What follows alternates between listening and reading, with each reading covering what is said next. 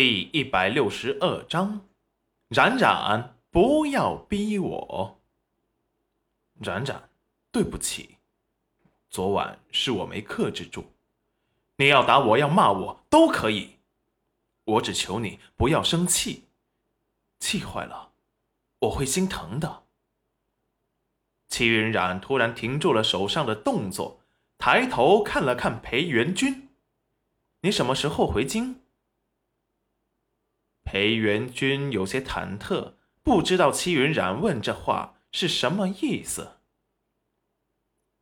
以前有什么事情，他都能快速的分析清楚利弊，可是，一遇上戚云冉的事，他就像一个傻小子般，一定要从戚云冉口中给他答案。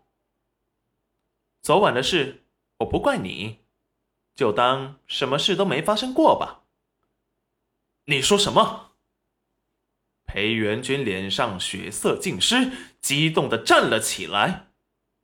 齐云冉云淡风轻的看了他一眼，道：“你始终都要回京城的，为何一直在这里待着？”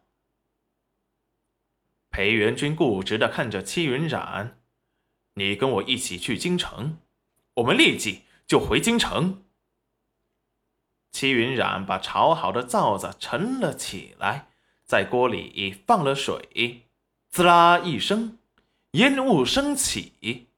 裴元君突然看不清齐云冉的身影了，他要离开他的念头蓦然从心底升起，恐惧的都想要把齐云冉抱在怀中才能安心。烟雾刚散去。齐云冉就被裴元君大力的抱入了怀中。齐云冉神情一愣：“娘子，不要离开我。”齐云冉的鼻尖莫名的有些酸涩，哽咽的出声，忍不住把所有的真相都告诉他：“我不是你娘子。”裴元君感觉自己要疯魔了，眼神的幽暗。一闪而过。我说是，你就是。贪婪的闻着戚云染的发香，把头埋在戚云染的颈部，大口的呼吸，有些炙热的气息和他的幽香交融在了一起。裴元君有些沉醉的呼吸着。裴元君，你先放开我。裴元君却像个执拗的小孩子一般耍赖的抱着他，丝毫缝隙都不留，仿佛想要把他融入他的骨血。你抱疼我了，对不起，对不起，娘子，我错了，我错了。裴元君小心翼翼的道着歉，手足无措的把他放开了。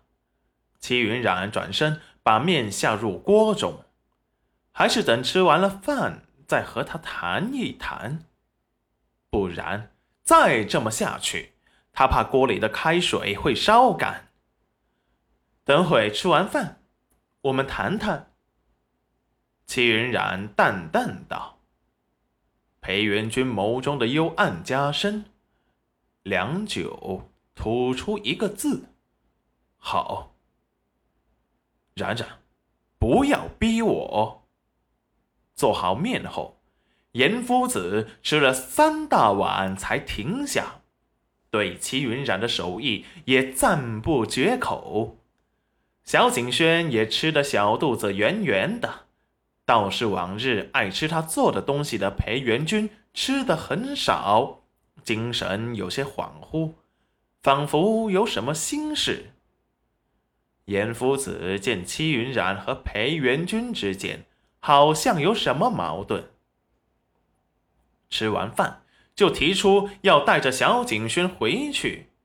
小景轩很舍不得干娘，可是严夫子却说小景轩上学比同龄的孩子晚，要带回去给他补一下课程，为了他徒儿的幸福。他可是连他唯一的爱好都舍弃了。齐云染不疑有他，立即同意。小景轩却很懵逼。师祖前几次不是都说他比同龄人都要优秀的多，让他继续努力，不要骄傲吗？